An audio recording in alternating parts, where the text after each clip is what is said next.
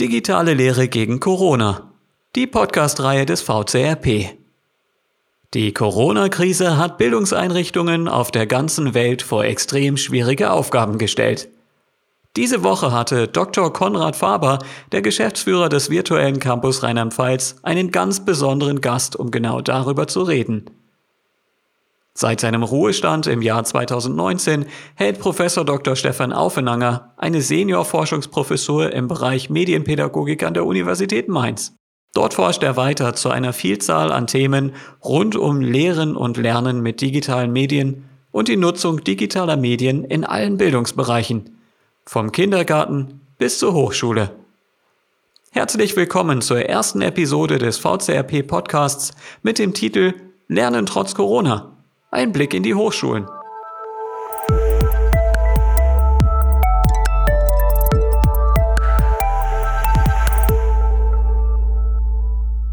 Ja, lieber Herr Aufenanger, ähm, herzlichen Dank für Ihre Bereitschaft für diesen Podcast. Und ich fange mal gleich mal an, natürlich mit dem im Moment sehr dominierenden und bestimmten Thema Corona und digitales Sommersemester. Wie ist da so Ihre Wahrnehmung? Ähm, wie wird es aus Ihrer Sicht diskutiert?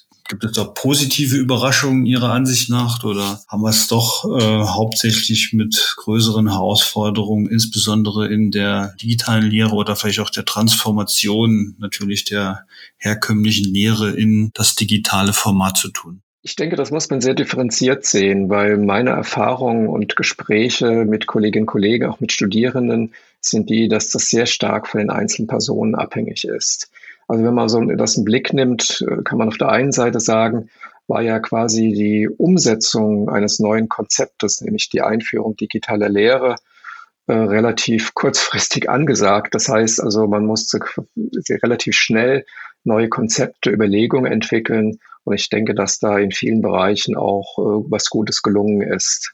Aber man muss auch dazu sagen, es ist äh, vielen schwer gefallen, diese neue Herausforderung auch sinnvoll anzunehmen und zu überlegen, wie kann ich gleichzeitig mal, mal so eine innovative Lehre damit auch verbinden und das, was bisher an den Hochschulen gelaufen ist, vielleicht weiterentwickeln und neue Konzepte einbringen.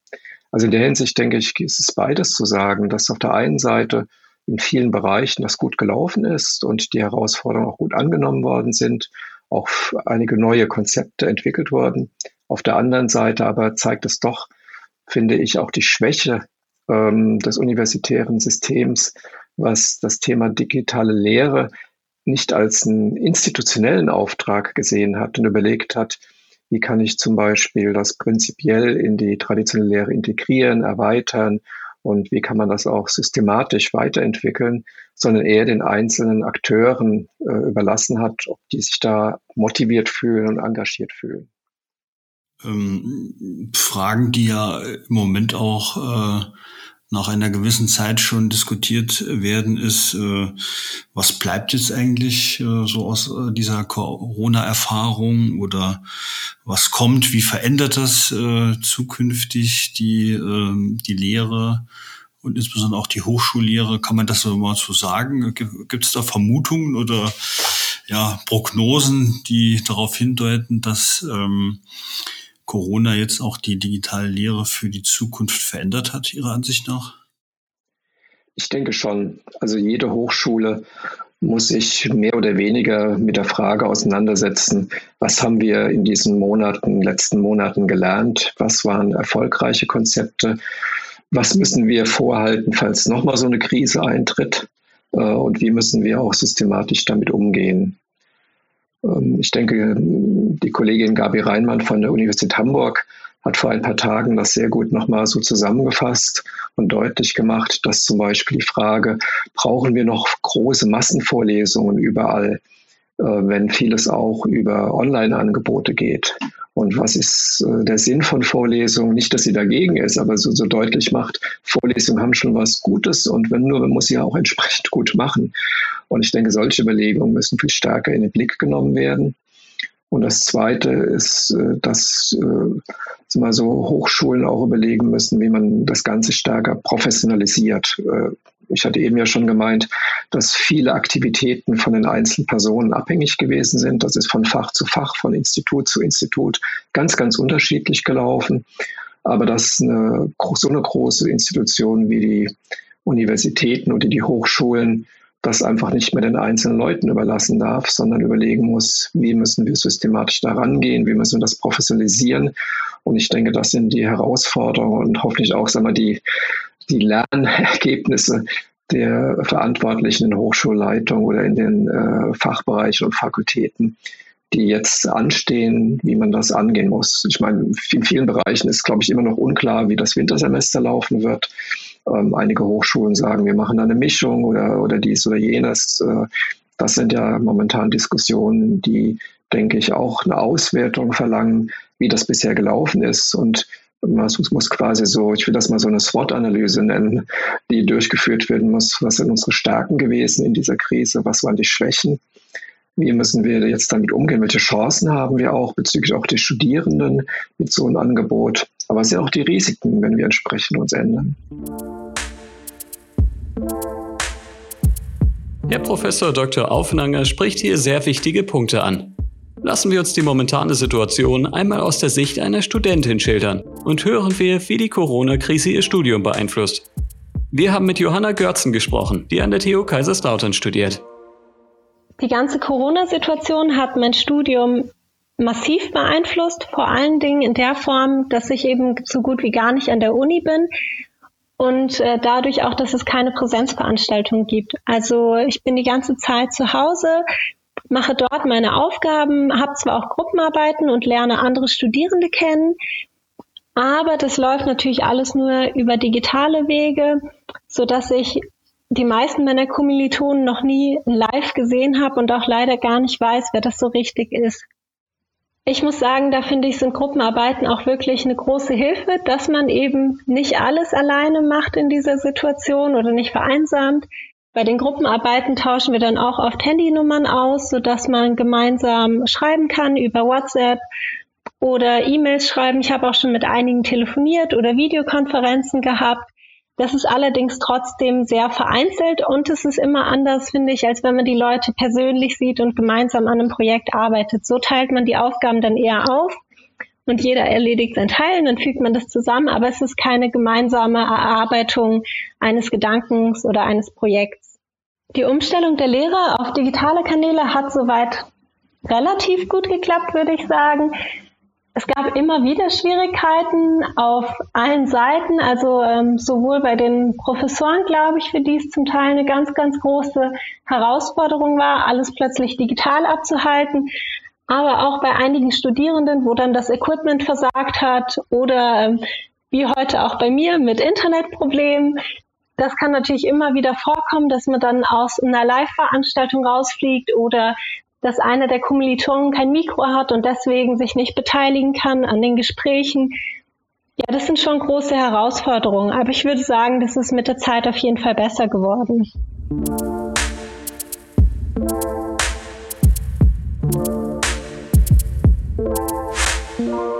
Die Frage, wie, äh, wie gehen wir jetzt eigentlich im Wintersemester um, das ist ja wirklich auch eine spannende Frage. Also mein Eindruck ist auch äh, gerade so in der, in der jüngsten Debatte, dass das auch noch gespalten ist. Es gibt ja durchaus schon Hochschulen oder Fachbereiche, die sagen, ja, wir werden auch das Wintersemester digital bestreiten. Äh, auf der anderen Seite gibt es aber auch ähm, äh, eine klare Forderung, teilweise auch schon Kritik äh, an, an den Hochschulen.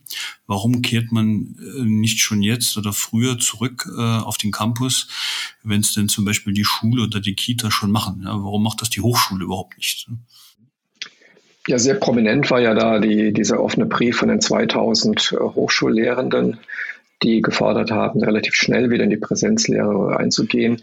Wobei, glaube ich, die Bedenken, die in dieser Forderung vorgetragen werden, dass die Hochschulen insgesamt viel, viel stärker auf eine digitale Lehre umschwenken, meines Erachtens gar nicht gegeben sind. Also in der Hinsicht, also ist das, also diese Kritik jetzt, warum die Hochschulen nicht schnell genug wieder sich öffnen, denke ich, ist aus zwei Perspektiven vielleicht unangemessen. Das eine ist, dass es ja doch noch große Bedenken gibt. Auch in den Schulen werden ja Konzepte Gefahren auch, äh, wie man das managen kann, dass Klassen aufgeteilt werden und so weiter. Und das ist natürlich bei so einem offenen System wie die äh, Hochschulen mit ihren akademischen Lehrveranstaltungen ein bisschen schwieriger zu gestalten. Und das Zweite ist, dass man in diesen Forderungen so tut, als wäre die Präsenzlehre auch wirklich mal, der Königsweg im, im, im Bildungssystem, wo Bildung vermittelt wird.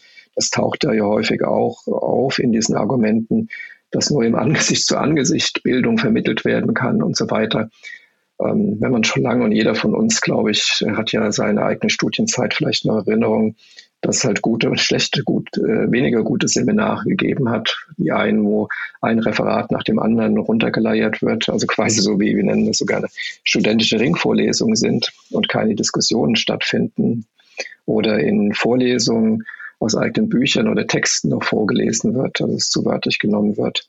Ob da wirklich Bildung vermittelt wird, ist die Frage. Und auf der anderen Seite haben wir natürlich auch gute Erfahrungen. Und das Gleiche gilt natürlich auch bei dem digitalen Lernen, den digitalen Angebote dass einige PDF-Schleudern sind und andere äh, versuchen halt viel, viel stärker Projekt, problemorientiert, äh, kooperativ äh, und Studierenden einbeziehend, aktivierend zu arbeiten. Also in der Hinsicht denke ich, sind die momentanen Diskussionen ein bisschen zu schwarz-weiß denken, sondern muss wirklich schauen, wo ist es sinnvoll, wo hat sich was Gutes bewährt, wo hat zum Beispiel, wo ich mich gerade mit beschäftige, Videokonferenzen einen Mehrwert geschaffen, dass auf einmal Kontakt mit kleinen Gruppen von Studierenden aufgenommen werden konnte, dass man dort viel, viel stärker, was ich auch in Berichten mitbekommen habe, mit Studierenden vielleicht diskutieren kann, als das in einem größeren Seminar ist. Also da gibt es vieles Gutes, vieles Positives äh, in den digitalen Angeboten. Und man sollte nicht immer so tun, als wäre die reine Präsenzlehre sozusagen das Nonplusultra, sondern ich glaube, jeder Studierende oder schon der das hinter sich hat, kann auch von vielen negativen Beispielen berichten. Habe jetzt eine Frage an Sie. Vielleicht könnten, uns, können Sie uns da irgendwie einen Tipp oder eine Anregung geben? Also äh, für uns als virtueller Campus Rheinland-Pfalz, als unterstützende Einrichtung, war das natürlich in den vergangenen Wochen und Monaten auch eine, eine sehr turbulente Zeit. Ja. Ähm, unsere Nutzerzahlen sind hochgegangen und ähm, äh, haben natürlich auch viele Supportanfragen, Unterstützungsanfragen bekommen. Und äh, wir freuen uns natürlich, dass auch die Nutzung unserer zuvor schon angebotenen Facilitäten und Infrastrukturen dann äh, tatsächlich auch in Anspruch genommen werden. Ja, ist vielleicht irgendwie, viele sagen ja, jetzt ist es, jetzt kommt eure Zeit sozusagen, wobei das ja vielleicht doch eher so ein zweifelhafter Erfolg ist natürlich, äh, so ein auferzwungener Erfolg, aber äh, wir stellen uns ja schon die Frage, was können wir eigentlich tun, dass wir ähm, diese verstärkte Nutzung doch vielleicht auch nochmal äh, mitnehmen können? Wie können wir da auch für die Zukunft äh, Positives äh, bewirken, dass, ähm, dass vielleicht das Gute an der digitalen Lehre mitgenommen wird in eine neue Praxis hinein? Ne? Ich würde weniger den virtuellen Campus da in Rheinland-Pfalz im Zentrum sehen, einfach aus dem Grund heraus, weil er ein sehr gutes Angebot macht und die Plattform bietet, sondern ich sehe eher die, wie gesagt, schon mal die Hochschulen und dort die verschiedenen institutionellen Trägern, ob das die Fachbereiche oder verschiedene Zentren sind äh, im Kernpunkt, die jetzt einfach da gucken müssen, was können wir besser machen. Es nützt ja relativ wenig, wenn sie ein sehr gutes Angebot haben, mit dem Open OLAT zum Beispiel, aber viele Kolleginnen und Kollegen gar nicht wissen, wie man das nutzen kann, was man daraus machen kann. Und da wäre es auf jeden Fall sinnvoll, dass vor Ort äh, in den Instituten, in den Fachbereichen verstärkt äh, Fortbildungsangebote äh, vorbereitet werden, dass gezeigt wird, was kann ich konkret damit machen. Das muss auch, denke ich, auch in kleinen Gruppen geschehen. Also es nützt relativ wenig, einen Vortrag zu halten oder sonst was, sondern ähm, also ich bin zu lange an Universitäten, um sozusagen meine Kolleginnen und Kollegen nicht doch ein bisschen kritisch zu sehen, die da Vorbehalte haben. Da gehen die Ängste rum. Da ist nur noch virtuelle Lehre und was wird dann mit dem Personal und so weiter. Ähm, was jetzt auch viele Erfahrungen gemacht haben, übrigens von den Rückmeldungen von Kolleginnen und Kollegen. Es ist viel aufwendiger, als man das gedacht hat. Also vor Jahren wurde ja immer so diskutiert, äh, digitale Lehre macht derjenige, der keinen großen Aufwand machen will. Aber auf einmal merkt man selbst, wie aufwendig das ist, zum Beispiel eine Präsentation zu besprechen und dann als äh, Video in irgendwelchen Learning Management Systeme zu stellen. Also in dem Sicht würde ich gar, gar nicht so sehr den, den virtuellen Campus im, im Vordergrund sehen, sondern der macht eine gute Arbeit, macht, ähm, bietet eine sehr gute Plattform an mit einem guten Programm ich weiß nicht, ob das jetzt organisatorisch möglich ist, dann in die einzelnen Hochschulen zu gehen und dort auch entsprechende Fortbildungsangebote zu machen. Das kann man natürlich auch noch durch, das haben Sie ja auch drin, mit Online-Angeboten entsprechend unterstützen. Aber ich glaube, das hat, denke ich, eine sehr gute Erfahrung, hat ja vor Jahren die Universität Frankfurt mit äh, Studium digitaler gemacht. Äh, das, wo Claudia Bremer, die das ja sehr stark initiiert und umgesetzt hat, so deutlich wurde. Man muss in die Fachbereiche reingehen, muss mit den Leuten reden, muss sie zusammenbringen und so weiter. Also wir hatten in Mainz auch mal vor über 12, 13 Jahren ein Angebot gemacht, ein mediendidaktisches Zentrum, wo wir an kleine Gruppen gebildet haben und haben auch sehr gute Erfahrungen gemacht. Leider hat das die Universität nicht weiter verfolgt. Aber ich glaube, diese Zentren sind äh, wichtig. Es bringt relativ wenig, wie ich es äh, an Hochschulen erlebe, dass man zum Beispiel mittelbreit streut und jeder Prof, der irgendwie ähm, einen Podcast oder sonst was machen will, kriegt Geld oder, oder sonst viel die sind nicht die Professionellen dazu, sondern wichtig ist es, dass man professionelle Zentren einrichtet wo mehrere Leute jetzt bezüglich der Fähigkeit, sowas, was sie eben eben machen, so einen Podcast zu generieren, wo man entsprechende Videos erstellt, Erklärvideos, bisschen Videokonferenzen, aber auch Online-Kurse entwickelt, die didaktisch und auch vom Layout her und vom Mediendesign her gut gesacht sind. Und das muss natürlich immer professionell geschehen. Und da fehlt es, denke ich, an vielen Hochschulen an entsprechenden Zentren.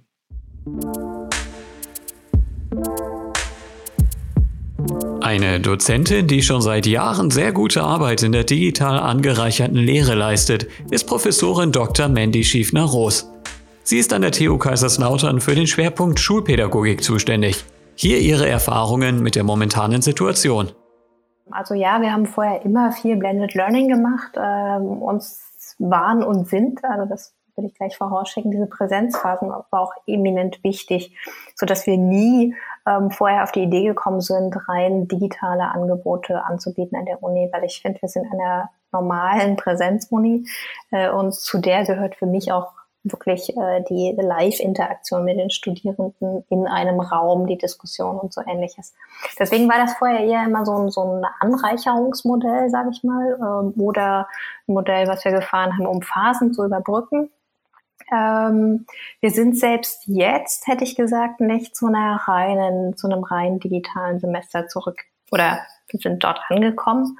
Ähm, es ist immer so, dass wir uns auch jetzt noch in Kleingruppen mit Studierenden an der einen oder anderen Stelle auch treffen.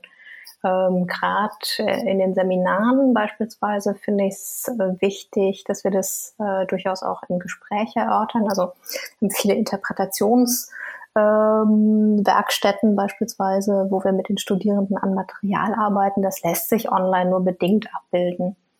Ähm, das heißt, wir treffen uns äh, schon auch mit Studierenden dann zu, in Zweier- oder Dreiergruppen. Ähm, aber was wir natürlich jetzt komplett online machen, sind Vorlesungen und die großen ähm, Veranstaltungen. Äh, dort haben wir unser Modell, was wir vorher hatten, natürlich schon anpassen müssen. Ähm, ansonsten, ja, es ist ein bisschen mehr Aufwand. Also ich finde ja nicht nur für uns mehr Aufwand, ich höre auch von den Studierenden, dass äh, sie ähm, festgestellt haben, dass es äh, ein deutlicher Mehraufwand ist dieses Semester. Und da gibt es so ambivalente Stimmen, Studierende, die sagen, ja, es ist ein Mehraufwand, aber sehr viel effektiver, weil ich mich viel tiefer mit Sachen auseinandersetze als vorher. Ähm, also ich habe einen Studenten, Gruppe im Zugabteil äh, gehabt, äh, also sozusagen im anderen Viererabteil, die sich unterhielten. Und dann sagte der eine Student, ja, ja, weißt du, früher habe ich mich immer nur in die Vorlesung oder in das Seminar reingesetzt. Und dann bin ich nach anderthalb Stunden wieder rausgegangen. Jetzt muss ich, es total stressig. Jetzt muss ich das irgendwie mir wirklich die Texte angucken und muss das lesen. Und dann werde ich es abgefragt und dann muss ich da irgendwas interagieren und so. Also es ist total stressig. Und andere, die sagen, ja, aber dadurch lerne ich irgendwie viel tiefer oder setze mich viel tiefer mit den, mit den Materialien auseinander. Und ich glaube, so ähnlich ist das für, für Dozierende auf der anderen Seite schon. Ja, es ist irgendwie sehr viel mehr Aufwand. Wenn ich irgendwie sonst Studierenden Feedback gebe, mache ich das im großen Gruppenraum und irgendwie 30 hören mit. Wenn ich jetzt Feedback gebe, mache ich das oft individuell. Das heißt, ich schreibe 30 Mal Feedbacks oder ich erzähle 30 Mal ein Feedback, was ich dann aufnehme und solche Dinge. Das sind dann Sachen, die natürlich aufwendiger sind. Auf der anderen Seite, glaube ich, ähm, setzen sich, und das merke ich auch, die Studenten oder die Studierenden sehr viel tiefer mit Dingen auseinander. In der Forschungswerkstatt lasse ich äh, Feldtagebücher führen äh, zur Corona-Situation, also mit der Blog-Funktion in OLAT. Und es ist, ich finde es erstaunlich, wie das die Studierenden gecatcht hat. Also die schreiben wöchentlich mindestens einen Blogbeitrag. Und sie hätten schon längst aufhören können. Also ich habe gesagt, irgendwie die ersten zwei Monate des Semesters, sie schreiben noch weiter. Und das habe ich, habe ich vorher, gebe ich zu, noch nicht erlebt, dass ich ähm, Studierende ja, A, mit der Situation auseinandersetzen und B, auch mit so einem Tool. Ähm, und äh, ich hatte zwischendrin eine Evaluation gemacht, wo die Studenten sagen, ja, das hilft ihnen auch, ihre Gedanken, die jetzt gerade so ganz vielfältig sind, einfach mal zu ordnen einmal in der Woche sich hinzusetzen und das mal runterzuschreiben. Wow, klasse. Ja, es wundert mich auch, gebe ich zu. Ich dachte am Anfang, sie beschweren sich massiv, weil es ja schon auch aufwendig ist, so Blogbeiträge zu verfassen. Aber die ersten haben jetzt angefangen, Audio einzubinden. Das heißt, sie erzählen dann einfach so wie in diesem Podcast hier, ähm, wie es ihnen ergangen ist. Ähm, andere fassen Studien zusammen, die dritte reflektieren über die Schulsituation im Allgemeinen. Also es ist total bunt, was da zusammenkommt.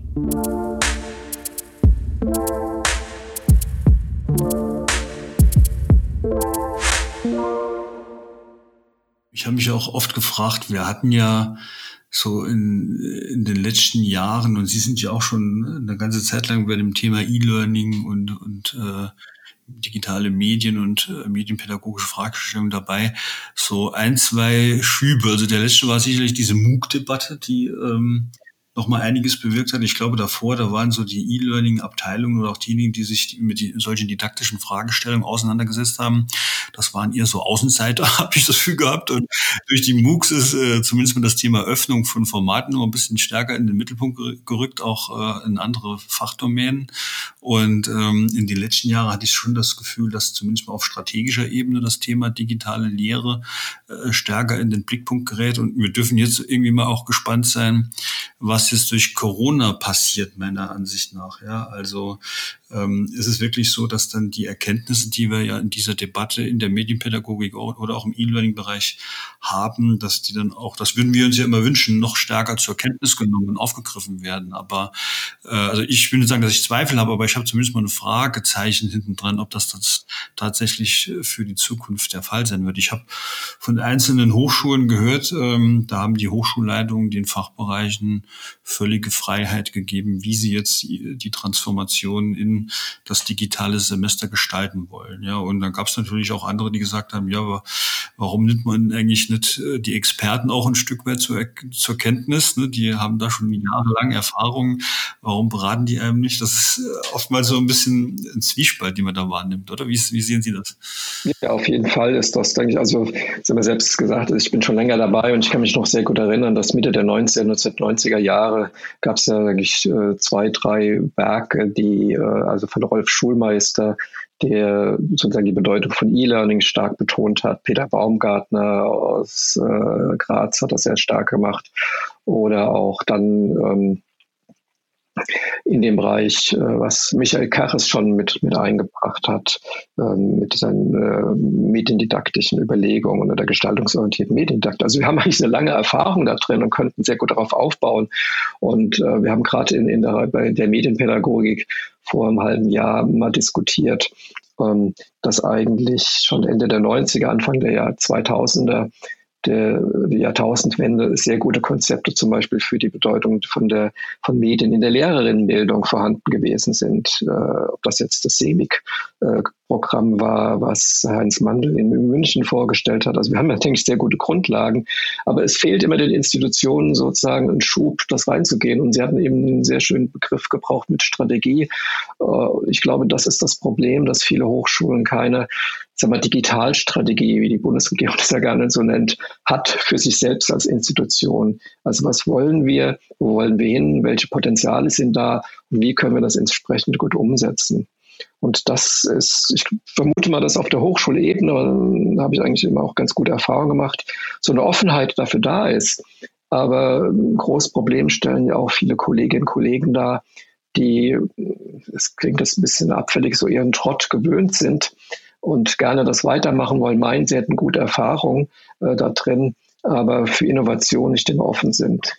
Ich zitiere da immer ganz gerne, wenn ich zu dem Thema irgendwo auf Vorträgen befragt werde, eine Kollegin ähm, Oakley aus, aus den USA, die in einem Interview mal sehr schön gesagt hat, das klingt jetzt ein bisschen eigenartig, aber ich finde das sehr passend.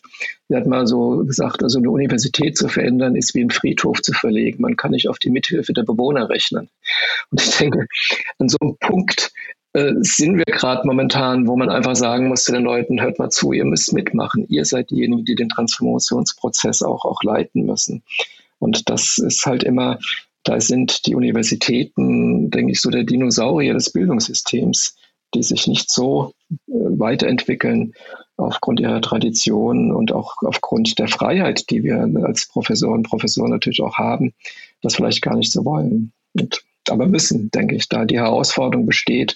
Und wenn man sieht, wie in vielen Bereichen, im kommerziellen Bereich, äh, viele Akademien jetzt, äh, die großen oder die ganzen, was Sie auch schon erwähnt haben, die MOOCs, die kommerzialisiert sind, wie Udacity und, und so weiter, ähm, jetzt auch in dem Bereich der Unternehmen reingehen. Ob das jetzt äh, Spiegel, Zeit, alle spielen, bieten Akademien an für Fortbildung.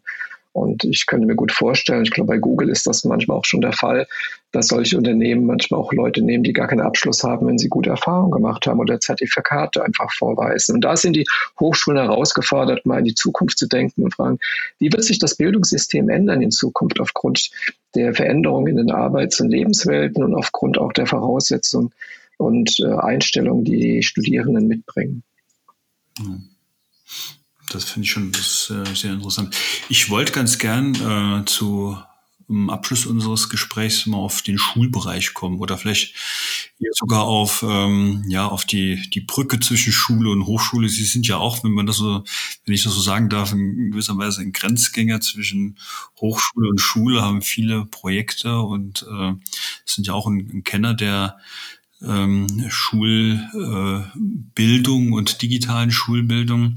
Wobei mein Eindruck schon ist, natürlich haben wir da ganz unterschiedliche Ausgangssituationen. Also die Schule ist ja doch sehr stark in der Beobachtung im Fokus im Moment. Und äh, wenn man das Fall sich anguckt, wir haben irgendwie zwölf öffentliche Hochschulen und vielleicht noch 21 mit den privaten und hm, die Schulen, die sind irgendwie 1400 Schulen und wie viele Lehrer, das ist natürlich eine ganz andere, äh, haben ganz andere Eckdaten. Aber ähm, mein Eindruck ist auch, dass ähm, viele Lehrende im Moment wirklich sehr innovativ sind, die, die Situation zu meistern.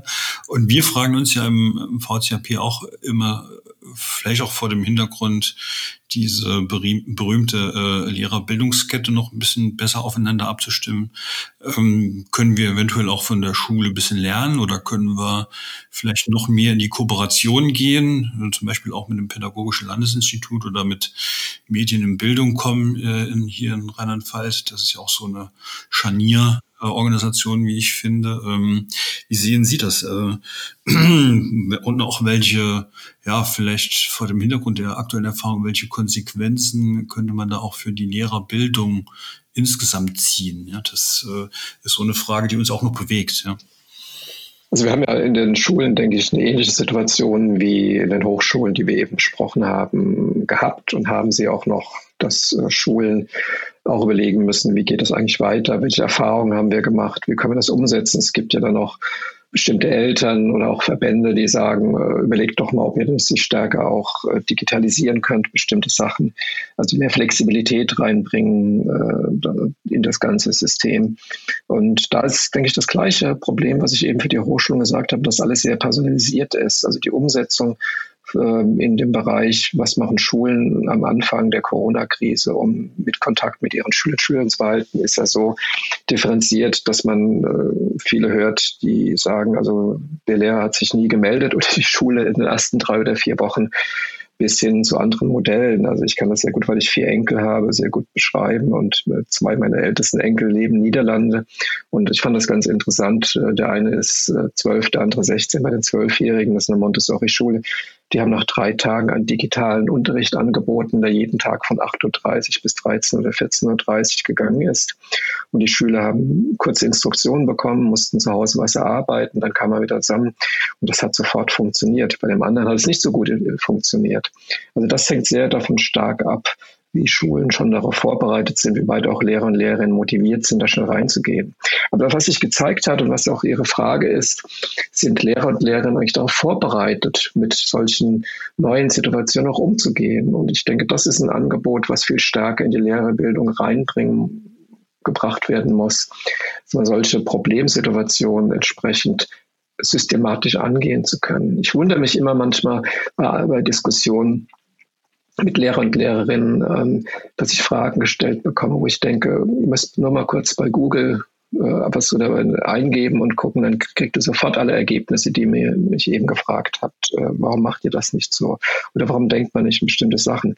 Und so ein Angebot in einem Konzert jetzt, wie Sie selbst sagen, Medienbildung kommen oder Pädagogisches Landesinstitut, ähm, denke ich, und mit den Hochschulen auch gemeinsam, die dort entsprechend äh, qualifiziert sind, zum, anzubieten. Wir hatten das ja mal mit, äh, mit NetBee gehabt, also was vor, glaube ich, äh, zehn Jahren ist es her, wo in Rheinland-Pfalz versucht worden ist, in die Lehrerinnenbildung entsprechend ein ja, wir können schon sagen, wir hatten auch einen virtuellen Raum schon überlegt gehabt, der leider noch damals ein bisschen zu neuartig und innovativ war, glaube ich, für die Hochschulen.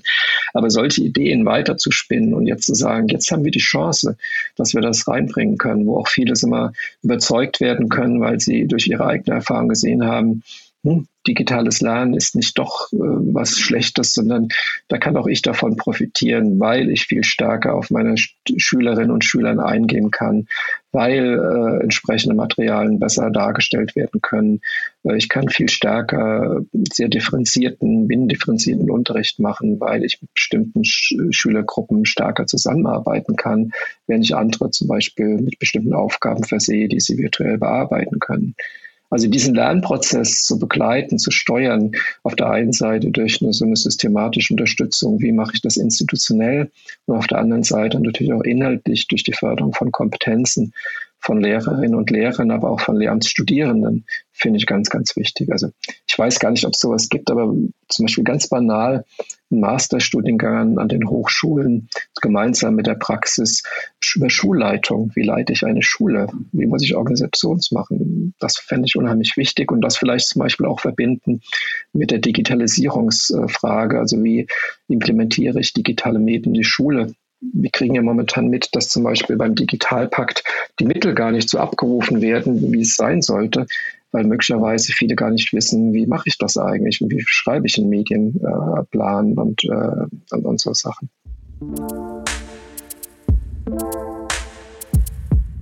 Auch Professorin Dr. Mandy Schiefner-Roos macht sich natürlich Gedanken darüber, wie es für den Schulbereich und die Lehramtsausbildung weitergeht. Also ja klar, wir sind ja jetzt alle, äh, so wie wir hier sitzen, Akteure, die in eine große Glaskugel starren und äh, sich ausmalen, wie wird das sein. Ähm, was ich, glaube ich, ähm, sehe an Schulen, ist, dass sich zu, äh, zumindest Schulen sehr viel stärker als bisher über Blended Gedanken machen. Bisher war ja der Blended Mode für Schulen immer nur im Kontext äh, Unterricht findet in der Schule statt und alles, was zu Hause stattfindet, ist Hausaufgabe und zwar nur letztendlich eigentlich Vertiefung. Ähm, jetzt in der Zeit Corona ähm, bedingt äh, war klar, dass sich Schülerinnen und Schüler auch zu Hause Dinge erarbeiten müssen. Also dass äh, sozusagen dieses äh, Stoffvermittlung in der Schule, äh, Vertiefen zu Hause so nicht mehr funktioniert. Und ich glaube, das hat den Schulen zumindest jetzt mal eine Möglichkeit gezeigt, dass es auch anders geht. Ähm, ich glaube, viele Schulen hadern im Moment noch mit der Situation, wie soll das denn eigentlich genau gehen? Und es wird gerade viel ausprobiert und getestet. Aber ich äh, vermute, dass ein kleines bisschen, ich bin nicht sehr optimistisch, aber ein kleines bisschen dessen ähm, auch hängen bleibt, dass Schulen gesehen haben, ah, es geht erstmal. Ob das jetzt gut ist oder schlecht ist oder was auch immer. Ähm, ich glaube, wir haben viele Kolleginnen und Kollegen in den Schulen, die erstmal sagen, okay, es funktioniert. Und dann kann man den Schritt weitergehen. Ähm, was ich glaube, was nicht mehr stattfinden wird, ist dieses, diese total, ich nenne es mal ganz plakativ, Totalverweigerung, das eh, funktioniert eh nicht. So. Ähm, ich glaube, das hat es gezeigt. Ob das jetzt gut ist oder schlecht ist, das ist ja nochmal eine zweite Diskussion in der Schule. Ähm, ich bin gespannt, wie viele Schulen den Schritt wieder auch schaffen von den schnell gebastelten Lösungen und von diesen schnell zur Verfügung gestellten Lösungen der Software-Technologie wegzukommen. Das halte ich nochmal für einen großen Punkt, ähm, denn viele haben da jetzt einfach, was weiß ich, drei Monate kostenlos genutzt. Ähm, und da bin ich nicht so sicher, inwieweit man sich da auch gebunden hat. Das wäre aber so eine so eine zweite Geschichte. Von daher glaube ich, wird es nach den Schulen schon noch so einen Mix weiterhin geben zwischen irgendwie äh, Präsenzunterricht in der Schule und irgendwas, was die Schülerinnen und Schüler online machen müssen. Ich glaube, für, für Lehramtsstudierende ähm, kann man zumindest mitnehmen, dass sie sich viel stärker nochmal Gedanken machen, was ist eigentlich Schule? Also was, was soll diese Institution, wie ist die aufgebaut und welchen Auftrag hat die letztendlich auch? Also ich fand es ja zumindest gut, auch wenn es lange gedauert hat, dass wir irgendwann nochmal auch über ähm, Ungleichheit beispielsweise gesprochen haben. Wie profitieren denn jetzt äh, Schülerinnen und Schüler aus sozial schwächeren Elternhäusern davon oder halt auch nicht? Ähm, ich glaube, da hat äh, die jetzige Situation nochmal so brennen, wie so ein Brennglas gewirkt auf die Probleme, die wir eh in der Schule haben. Äh, und ich glaube, das ist für viele nochmal sehr viel stärker ins Bewusstsein gerückt und daran können wir aufbauen. Ansonsten glaube ich, sind viele Lehrerinnen und Lehrer jetzt mittlerweile auch so ausgerüstet, dass wir als Modus ähm, der Fort- und Weiterbildung online oder Blended Learning durchaus sehr viel stärker adressieren können. Also wir müssen nicht mehr äh, nach Mainz oder Speyer oder äh, wo auch immerhin ins Pädagogische Landesinstitut fahren, sondern man kann gegebenenfalls die Fortbildung auch einfach online anbieten. Äh, ich glaube, das hat sich nochmal deutlich, äh, deutlich gewandelt und es ist was, was wir lernen können. Ansonsten wäre so mein Punkt, dass wir auch gelernt haben, Präsenz wieder wertzuschätzen. Ähm, also in dieser ganzen Situation des Digitalen auch immer wieder zu fragen, irgendwie, wo braucht es auch den direkten Austausch? Und das irgendwie mit aufzunehmen. Und ich glaube, da nochmal wie eine Neujustierung oder ein neues Nachdenken darüber ähm, in den Gang, äh, dass das darüber nochmal so ein Nachdenken in Gang gebracht wurde.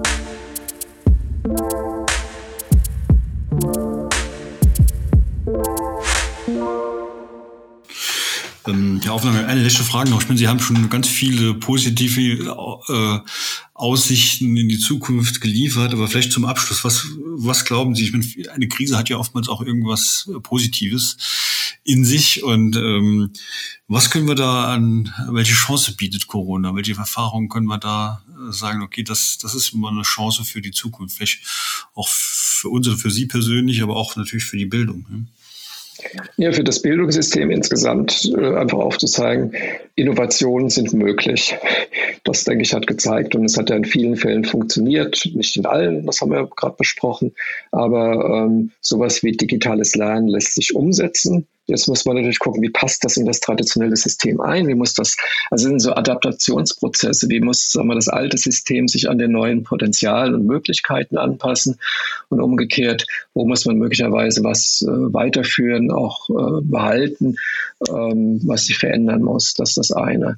Ich selbst sehe da, denke ich, viel Potenzial und äh, merke das auch an den Rückfragen und, und äh, gerade wenn ich so Webinare, ich arbeite mit, mit zehn Schulen zusammen, anbiete, wundert mich immer, wie viele Lehrer und Lehrerinnen dabei sind, Beispiele finden, auf einmal sagen, das habe ich ja alles schon gemacht, wo ich mich wundere, warum erzählt ihr nicht euren Kolleginnen und Kollegen mal davon und versucht das sozusagen auf den Weg zu bringen.